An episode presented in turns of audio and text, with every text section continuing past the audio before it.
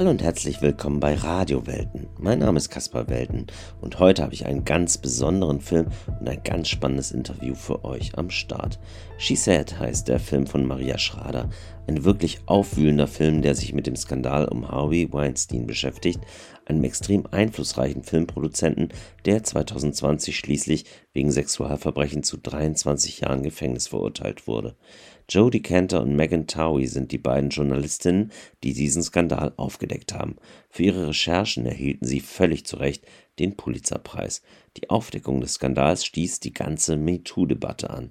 Aber hören wir doch zunächst mal in den Trailer rein. Warum ist sexuelle Belästigung ein Tabuthema? Es ist doch allgegenwärtig. Befragen wir doch das gesamte System. Hallo, mein Name ist Jodie Kenter. Ich bin Investigativjournalistin bei der New York Times. Was hast du? Mir wurde erzählt, Fehlverhalten dieser Art ist in Hollywood Tagesgeschäft. Ich will auf keinen Fall zitiert werden. Punkt. Natürlich. Du hast solche Stories doch schon geschrieben. Wie hast du die Frauen dazu gebracht, dir zu erzählen, was ihnen passiert ist? Ich glaube, entscheidend war, dass ich sagte, das, was ihnen in der Vergangenheit passiert ist, kann ich nicht ändern. Aber vielleicht können wir gemeinsam helfen, andere Menschen davor zu beschützen. Die Wahrheit. Nur die zählt. Womit genau haben wir es hier zu tun? Jede dieser jungen Frauen dachte, es sei ein unverbindliches, geschäftliches Treffen, zu dem sie gehen würde. Ich sehe es immer noch vor mir. Das Hotel, den Lageplan. Er hat versucht, mich anzufassen. Ich habe ihn gebeten, mich in Ruhe zu lassen. Stattdessen hat er sie dann bedroht und sexuelle Handlungen gefordert. Ich war jung, verängstigt. Hi. Hallo. Wir sind von der New York Times. Sie haben mal für Harvey Weinstein gearbeitet, richtig?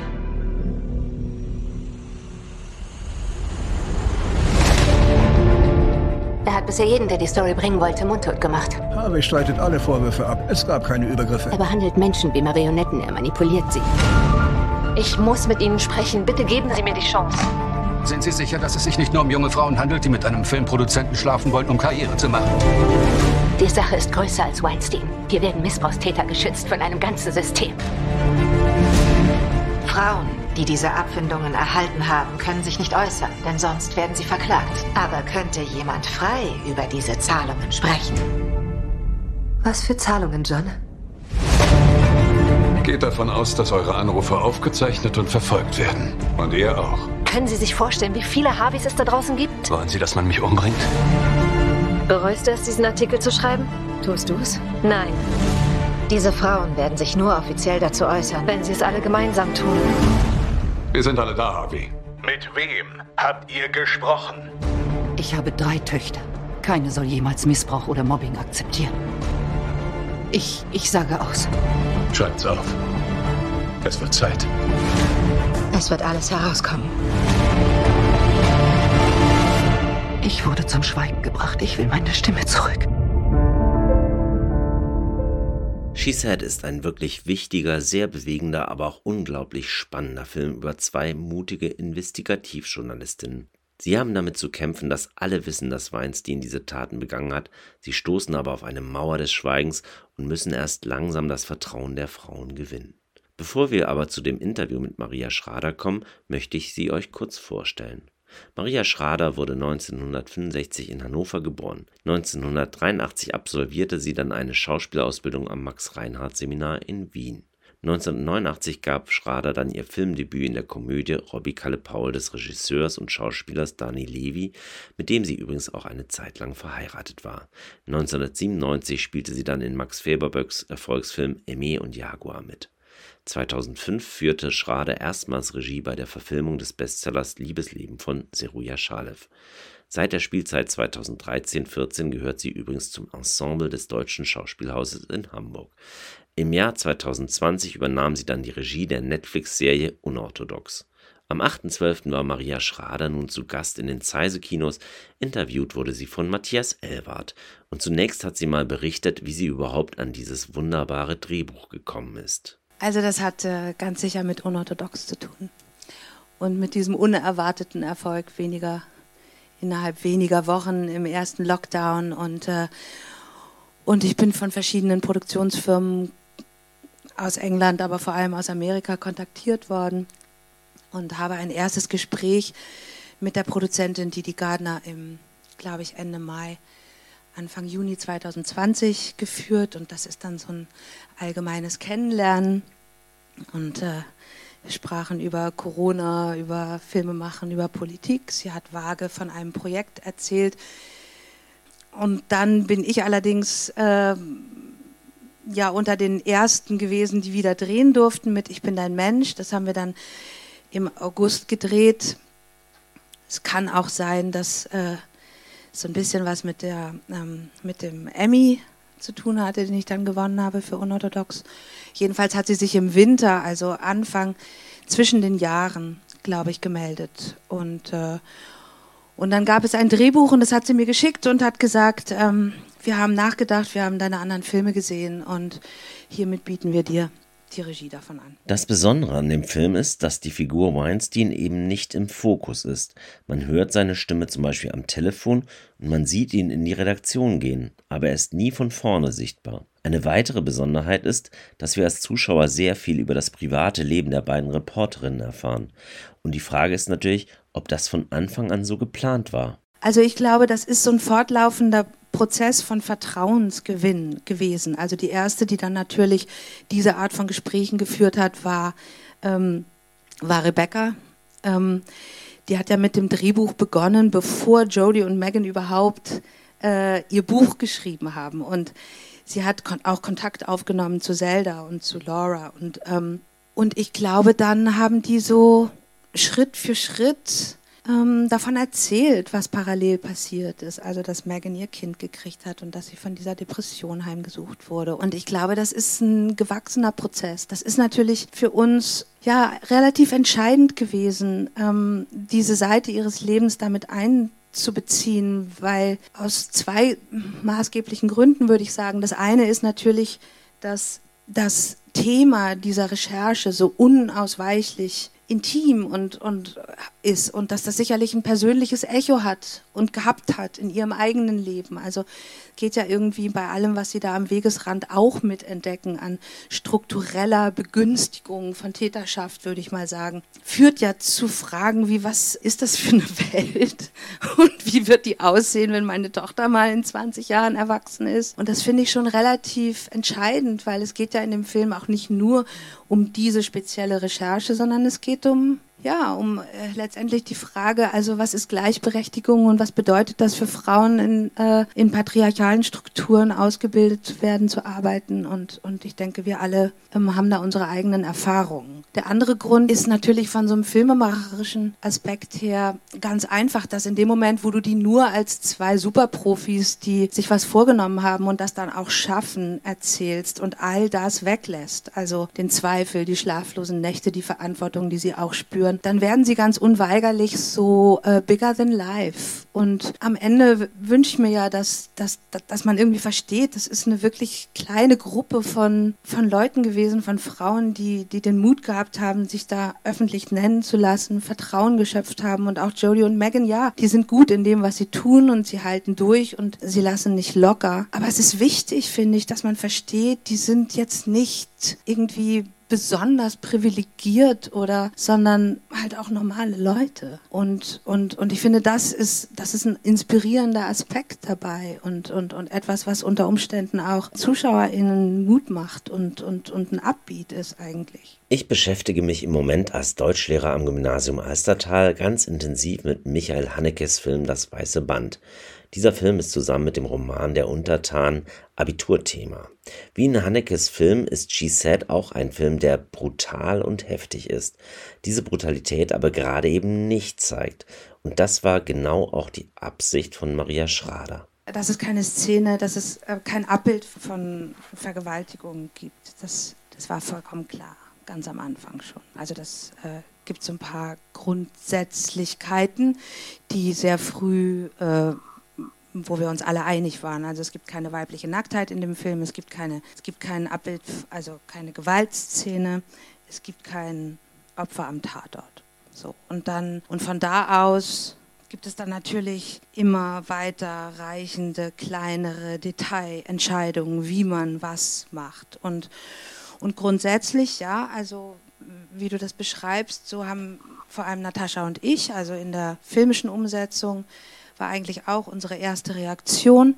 Das ist in so vielerlei Hinsicht, ähm, hat man es hier mit Realitäten zu tun, mit echten Menschen, mit wirklichen Erfahrungen, mit wirklichen Räumen. Und das alles ist so stark, dass unser Fokus eigentlich auf oder sagen wir mal, mein höchst größter Fokus lag in der Auswahl der SchauspielerInnen. Also ich finde auch die Männer entscheidend dabei, dass man auch andere männliche Figuren zeigt als denjenigen, nach dem man ähm, da recherchiert. Das hat damit zu tun, dass zum Beispiel, wie euch vielleicht aufgefallen ist, gibt ja einige Szenen, die ohne Schnitt gedreht sind, dass man, dass man sozusagen, ich habe, obwohl ich so wenig Zeit hatte, habe ich zwei Wochen lang richtig geprobt, habe alle Szenen von der New York Times geprobt, dass der Rhythmus aus den Spielern kommt, dass die, dass die Spannung aus den Spielern kommt, dass die Kamera eher beiwohnt, dass man, dass man sozusagen mit höchstmöglichem Wahrheitsgehalt sich da nähert und, und wenig einwirkt oder Aufmerksamkeit auf jetzt eine Virtuosität in der Kameraführung oder so macht, sondern, sondern dass das so eine, so eine Balance sein sollte, immer zwischen, wir wohnen etwas bei, was wir möglichst geschehen lassen und gleichzeitig sind es natürlich auch künstlerische Kompositionen. Also das ist ja kein Dokumentarfilm, ist ja klar. War übrigens wahrscheinlich auch der schwierigste Schritt von dieser ganzen Recherche, von diesen ganzen Gesprächen, von dass man überhaupt Kenntnis über diese ganzen Details äh, gewinnt, bis zu dem Moment, wo man sagt, okay, und jetzt geht's los und jetzt wird es auch ein künstlerischer Film. Jetzt geht es auch um eine Interpretation. Jetzt muss, müssen wir auch unseren künstlerischen Instinkten äh, folgen. Das Besondere des Films ist, dass dies der erste Spielfilm ist, der in den Räumlichkeiten der New York Times gedreht werden durfte. In diesem Falle muss man sagen, dem Lockdown sei Dank. Schrader und ihr Team hatten aber auch großen Zeitdruck. Innerhalb von zwei Wochen mussten die vielen, vielen Szenen im Kasten sein. Aber die Arbeit war natürlich nach dem Abdrehen des Filmes noch nicht zu Ende. Und dann sind wir, der Hans-Jörg und ich, der Editor und ich, für alles, was Geld kostet, ähm, nach New York gekommen, nochmal für drei Monate, jetzt letzten Sommer. Das heißt, ähm, ja, also die VFX, äh, das sind digitale Nachbearbeitung. Ihr müsst euch vorstellen, es wurde da schon sehr genau gearbeitet. Es gibt jede Szene ist einem bestimmten Tag zugeordnet. Jeder Monitor, den man in der New York Times sieht, ist bestückt mit Nachrichten dieses Datums. Das musste, äh, das musste recherchiert werden, das musste gegreenlightet werden, das müsste von den Sendern abgefragt worden. Da gab es also bei uns im Team einen Assistant Editor, der sich für nichts anderes, also der hat das alles eingesetzt. Jedes Screen ist gemacht worden. Egal. Dann kommt die Mischung, die Musik, all das ist, ist, ist sehr teuer. Als der Film dann schließlich fertig war, waren die beiden Journalistinnen natürlich sehr gespannt darauf, ihn zu sehen. Jodie Cantor und Megan Towie sahen sich den Film mit ihren Ehemännern in einer speziellen Sondervorführung an. Also das war aufregender als die Premiere, muss ich sagen. Also da, da habe ich echt draußen gestanden und habe Zigaretten geraucht so und ähm, und es war das war wahnsinnig schön. Also die sind äh, wir sind dann wir haben dann Mittag gegessen und ähm, und und ja also um es kurz zu machen, sie sind ganz glücklich mit dem Film. Und es gab also sowohl mit der mit dem Porträt ihres Privatlebens, ihre Kinder, ihre Männer, aber auch aber auch mit der Arbeit. Und das war natürlich auch ähm, also das hat mich schon hat mir schon Respekt eingejagt, da mit 300, 400 Statisten so ein Newsroom zum Leben zu kriegen und so. Und also die waren glücklich. Maria Schrader hat auch berichtet, wie die Frauen, die von Weinstein missbraucht wurden, auf den Film reagierten. Die Survivors, wie wir sie ja nennen, ähm, leben vornehmlich in, in der UK und, äh, und die haben den Film bekommen in fertigem Zustand. Und ich habe sie kennengelernt, persönlich das erste Mal dann getroffen auf der ähm, Londoner Premiere und sie haben mir, und ich habe diesen ganzen Premierenabend mit Zelda, Laura und Rowena verbracht und, und, und, und übrigens auch Lauren O'Connor, das ist diejenige, die ähm, dieses Memo geschrieben hat, die hat das auch selber gesprochen und alle haben mir erzählt, was es sie, also was für Stadien es sie gekostet hat, diesen Film zu sehen. Jeder hatte ihn mindestens drei oder viermal vorher zuerst als Link zu Hause mit dem Partner, dann gemeinsam in einem Screening. Also es war ein Prozess extrem emotionaler Prozess für, für alle Beteiligten und sind dann aber in London über den roten Teppich gegangen und, ähm, und haben Interviews gegeben und sind ja also sehr in Frieden und auch stolz darauf. Maria Schrader wurde am Ende aus dem Publikum gefragt, was sie sich wünscht, was die Zuschauer aus diesem Film mitnehmen. Da gibt es so etliche Sachen eigentlich. Und auf der anderen Seite ist das natürlich außerhalb meiner Kontrolle. Also ich, erstens, ich wünsche mir natürlich, dass der Film zu Gesprächen anregt. ich glaube, dass wir uns alle wünschen, dass er Mut macht. Ich glaube, es ist ähm, außergewöhnlich, dass wir die Möglichkeiten hatten, eigentlich innerhalb eines Genres, was es ja ist, also journalistischer Investigativ-Thriller, einen Fokus zu lenken auf Menschen, deren Stimmen man in zumindest diesem Genre in einer solchen Ausführlichkeit noch nicht gehört hat. Ich habe zum Beispiel mit einem Kollegen neulich gesprochen, der viel jünger ist als ich und, und mir sagte, um ehrlich zu sein, es ist mir so plötzlich klar geworden, was diese ganzen Faktoren sind, die es so schwer machen, darüber zu sprechen. She Said ist tatsächlich ein aufklärerischer Film im besten Sinne, der Mut macht und er er ist indirekt auch ein wunderbares Loblied auf den guten, alten, seriösen Journalismus.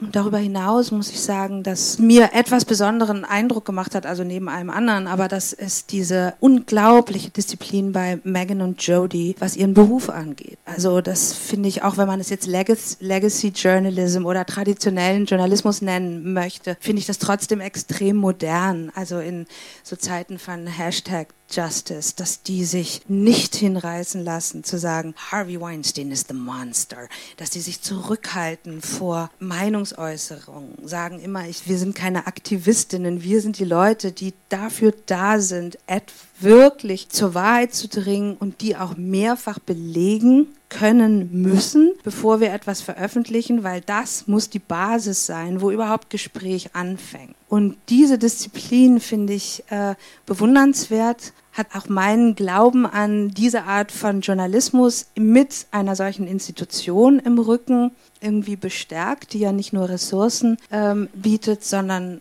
wie man gesehen hat, auch ein Team von Dialogpartnern, die die unbequemen Fragen stellen. Und das, das hat mir Eindruck gemacht. Und, ähm, und ich glaube, das ist in dieser Zeit auch irgendwie wichtig, das zu erzählen.